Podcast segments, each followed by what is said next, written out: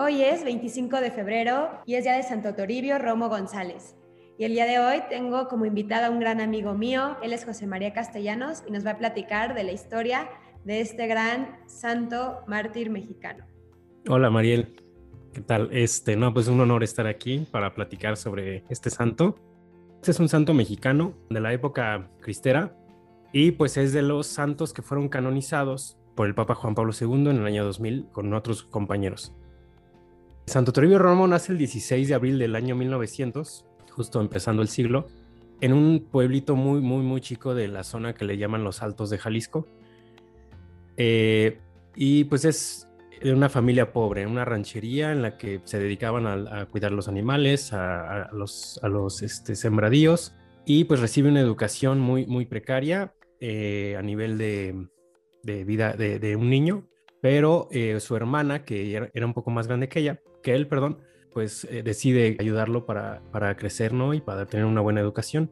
Lo que se comenta de su vida es que crece en los asuntos de la fe bastante, bastante rápido y siempre con esta, estas preguntas hacia su familia de, oye, ¿y esto qué es? Y, Jesús, ¿no? Y, la Virgen María, ¿no? Entonces, él decide después, a la edad, de hecho muy joven, bueno, joven en, en el, en, lo que nosotros consideramos hoy, ¿no? Para alguien, ingresar al seminario e ingresa al seminario de eh, San Juan de los Lagos, que eh, para estas alturas, pues estamos hablando de, una, de un semillero de santos, ¿no? Porque hay muchos santos en esa zona que pues realmente fueron eh, ejemplo, ¿no? Y, muchos se formaron ahí en, todas estas escuelas de por ahí.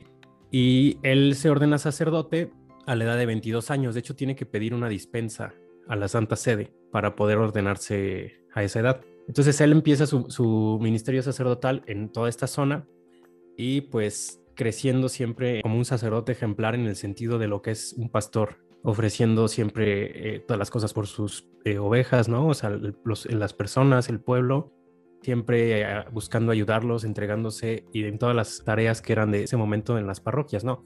Por órdenes de su obispo, cambia de varias parroquias. En ese entonces, pues las parroquias casi eran asociadas a un pueblo, ¿no? O sea, la parroquia en ese entonces era, por ejemplo, un pueblo de Yahualica, pues era de ahí el pueblo y esa era la parroquia y era todo, ¿no? Y entonces él asiste a varias parroquias, en una de ellas, en Cuquío, que es también un pueblo de la zona de, los Altos de Jalisco, él no era párroco, él era asistente y conoce a un, sacerdote que resulta ser también este mártir y, y santo posteriormente. El sacerdote es Justino. Y él, a ejemplo de ese padre, toma esta, decisión, ¿no? De, dar la vida. Y es que no era nada ajeno para ellos, o sea, no, no les agarró por sorpresa. La persecución religiosa en México llegó a mediados de la revolución, como por ahí de 1915. No se institucionalizó bien hasta, hasta los 20, pero en México ya había indicios de una persecución fuerte e incluso mártires que son previos a la, a la guerra cristera y obviamente era encaminado mucho más fuerte y directamente hacia los sacerdotes, que eran los que eran vistos como enemigos, ¿no? Entonces, esto no era nuevo para él, incluso cuando ingresa al, seminario en 1918 más o menos, y ya para esas fechas ya se sabía que un sacerdote era odiado, ¿no? Por el gobierno. Entonces, no, no es sorpresa para ellos esta situación. Eh, ellos de cierto modo conscientemente deciden, ¿no? A tomar estos pasos y, con una gracia pues demasiado especial, ¿no? Porque a veces, bueno, el martirio yo creo que es a veces una cosa que se decide desde, desde arriba, ¿no? En el sentido que a veces es una vocación de muchos santos que desde el inicio de su vida eh, presienten que van a ser mártires. Entonces, él decide seguir con todos los ministerios sacerdotales, ayuda mucho a sus feligreses y se cuenta que en un episodio, en una primera comunión, él al momento de, hacer la, consagración tiene como una especie de, revelación en la que dice, en medio de esta, de esta persecución, dice a Jesús, y tú, Señor, tomarías mi sangre para ayudar a la iglesia, ¿no? O sea, como, como un ofrecimiento. Esto obviamente pues es en un momento de, pues, de emoción, pero pues después nuestro Señor se lo, se lo concedió, ¿no? Él siempre buscando y una de las constantes que hubo en su vida fue estar huyendo estar escondiéndose de las persecuciones. Esta zona de, Jalisco es muy, pues tiene muchos cerros, no, no, son montañas, pero son como muchos cerros y muchas cuevas y valles y barrancas. Entonces los sacerdotes huían porque llegaba el ejército a buscarlos, se iban a esconder a las cuevas, se iban a esconder abajo de los matorrales, se subían a los cerros y él cuenta en sus diarios cómo pues tenía que pasar días escondido hasta que le llegaran a avisar tres, cuatro días metido en una cueva o a la interperie con lluvias, o sea, sí era, era pues, realmente una persecución, ¿no? En medio de toda esta persecución, eh, lo mueven a él a un pueblo muy conocido ahora a nivel mundial, que es la parroquia de Tequila. Y justamente, eh, bueno, lo hacen párroco de, ahí. A varios eh, que habían querido ir allá, o más bien que se les había pedido ir allá, no habían querido porque justo en esa parroquia era muy fuerte la, persecución de los, soldados. Entonces, pues él acepta, ejerce ahí su ministerio igual sacerdotal, ayuda mucho a los, a los fieles y todo y muchos lo, ayudan a, esconderlo, se, esconde en la casa de un señor, en una hacienda, y pues varios lo, asisten, ¿no? Él tenía un hermano menor que se, también se ordenó sacerdote después y va y lo ayuda como asistente ahí en esa parroquia. Y su hermana, que es la que lo estuvo eh, ayudando cuando era niño, también va y, pues está ahí en el asunto de atender al, padre, ¿no? De, lo que come y de todas sus necesidades. Y entre los tres pues hacen un equipo para, sacar esa parroquia adelante. Y después pues llega eh, pues el momento en que lo, no lo apresan a él. Hay otros mártires en la guerra cristera que sí sufren este, mucho más de, en el sentido de, de que los apresan y los torturan y todo esto. Este, a, Santo Toribio no lo apresan, pero llegan en una noche en la que curiosamente es, muy curioso cómo se desenvuelve ahí porque el padre se había quedado desvelado resolviendo muchos temas de, de ahí de la parroquia y se había quedado hasta bien tarde dicen que como a las 3, 4 de la mañana. Y él iba a celebrar la misa, le pidió a su hermana que preparara todo para la misa antes de irse a dormir. Y cuando ya iba a empezar la misa, le dice a su hermana, le dice, no, me estoy cayendo de sueño y no puedo, no, no, no puedo celebrar la misa así. Entonces va, se quita la casulla y todo y se va a dormir. Y al poco rato que se va a dormir entran los soldados y lo agarran, no le dan tiempo de nada, le dicen, tú eres el sacerdote, dice, sí, yo soy, y le disparan, ¿no? Y también en ese momento en el que está, después de que le disparan, su hermana dice en voz alta, Jesús misericordioso, este, acéptalo, Y entonces, y dicen, viva Cristo Rey, ¿no? Que es el, la, frase que todo, que de, los mártires cristeros, ¿no? Lo que decía que es curioso es cómo en este sentir de, o sea, él tenía ganas de, dar la misa, pero como si él hubiera, si él hubiera estado celebrando la misa, se hubiera, o sea, hubieran llegado ahí los soldados en el momento de medio de la misa y pues se hubiera prestado a un sacrilegio, ¿no? Pues cómo trataban todas las cosas de la iglesia, ¿no? Los soldados.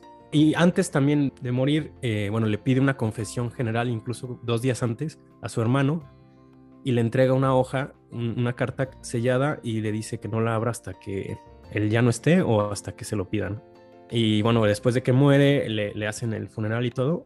Y abre su hermano la carta y era su testamento del padre y ahí pedía que pues que cuidara mucho a sus, a sus papás de ellos, eran hermanos, y también algo que llama mucho la atención es que le pide que le pague tres pesos que le debe al cura de otra parroquia, ¿no? Al ver eso, pues uno piensa, díjole, pues al final, cómo estas, este santo, o sea, piensa en las cosas de Dios, en la vida de Dios, pero a la vez sin, sin quitar los pies de la tierra, ¿no? O sea, sin quitar sus deberes que, que llega a, a tener. Y él también en una, en una carta en una oración pide, este, le dice a Dios, Señor, perdóname si soy atrevido, te ruego me concedas este favor, no me dejes ni un día de mi vida sin decir la misa, sin abrazarte en la comunión, dame mucha hambre de ti, una sed de recibirte que me atormente todo el día hasta que no haya bebido de esa agua que brota hasta la vida eterna, de la roca bendita de tu costado herido. Mi buen Jesús, yo te ruego me concedas morir sin dejar de decir misa ni un solo día. A mí lo que me impacta de las historias de los mártires es que, pues en unos minutos contamos su vida, ¿no? Pero realmente fue una vida muy intensa y muy impresionante, pues todo, todo esto que fue la persecución cristera. Pero realmente, pues para ellos significó como el, el culmen de su vida y cómo se ganaron el cielo. Y también me llama mucho la atención de este santo su amor a la Eucaristía.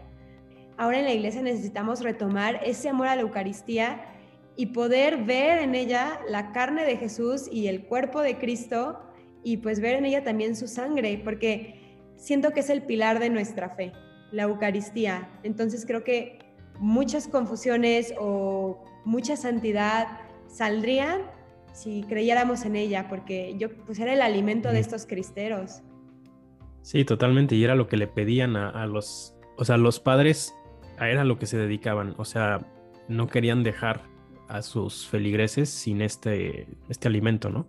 Y en muchos casos se empeñaban, ¿no? En, en, buscar la manera de las formas más extrañas y, hasta creativas en cierto punto. Me llega a la mente un episodio en el, no es de este padre, pero como el padre pro en, México, igual en la época de la persecución, caminaba por la calle y con una, o sea, haciendo pasar a una amiga suya como si fuera su pareja, ¿no? Como para que los soldados no le dijeran nada y poder entrar a las casas a confesar o a, a dar la unción o a, dar la comunión, ¿no?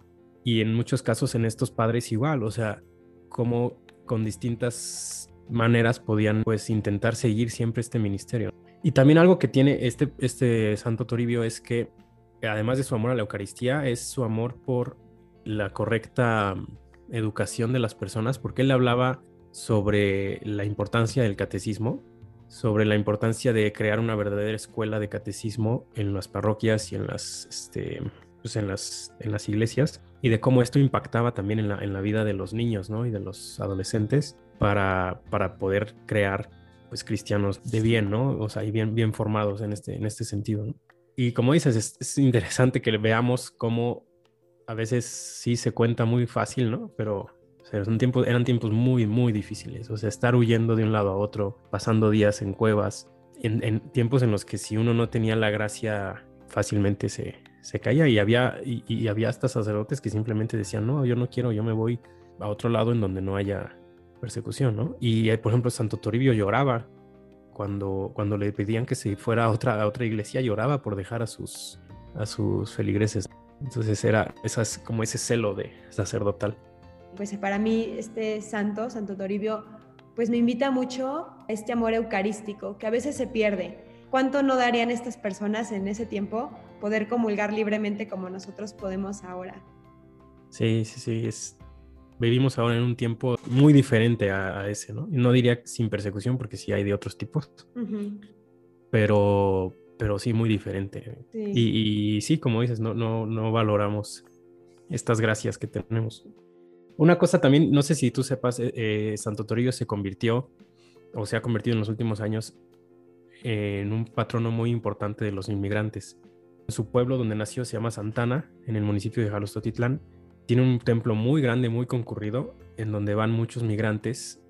Bueno, después de haber conseguido ya pasar a los Estados Unidos, y van de todo, de todo Centroamérica y México. Están un tiempo allá y van de regreso a agradecerle a, a Santo Toribio, porque hay anécdotas de personas que han ido, que se pierden en el desierto y que han encontrado a una persona que las ayuda, les da de comer, les da de beber, les da dinero y cuando ya salen y, y, le preguntan, bueno, ¿y tú quién eres o dónde estás? Y le dice, ah, pues eh, cuando, cuando vayas a México, ve a Jalisco, a, Santana y pregunta por el padre Toribio. Y llegan a México y, hay un caso de un, señor que dice que llegando ahí vio la imagen del santo, el cuadro, dice que casi le da un infarto porque está, o sea, él dice, es que yo, ese hombre fue el que me, me sacó del, del desierto, ¿no? Y este, bueno, o sea, o sea ha habido casos así. Entonces los, los migrantes se han encomendado mucho a él últimamente. Pues, pues muchas gracias, Chema, por compartir la historia de este santo, que creo que es muy desconocido, aunque es mexicano y aunque es mártir y cristero, creo que es muy desconocido y creo que es muy bonito, pues, conocer diferentes tipos de santos, perfiles, tiempos, carismas porque creo que todos nos alimentan un poquito de nuestra fe, algunos en la contemplación, otros pues en, lo intelectual, y pues yo creo que de Santo Toribio muchísimo por este celo cristiano y por este amor a la Eucaristía, que creo que sobre todas las cosas es lo que más nos puede santificar, más que el conocimiento, más que cualquier otra cosa, pues Jesús Eucaristía ahí lo tenemos. Y, justo es lo que santificó a este, a este santo, ¿no? O sea, no tenemos en él la historia más este, sobrenatural, ¿no? O sea, es una, es una persona pues, que se dejó llevar por esto y pues hasta el punto del martirio. ¿no? Claro, y pues creo que con eso quedarnos, dejarnos llevar por el amor de Dios, pues a donde nos lleve. Sí. Santo Toribio Romo González, ruega por nosotros. Ruega por nosotros.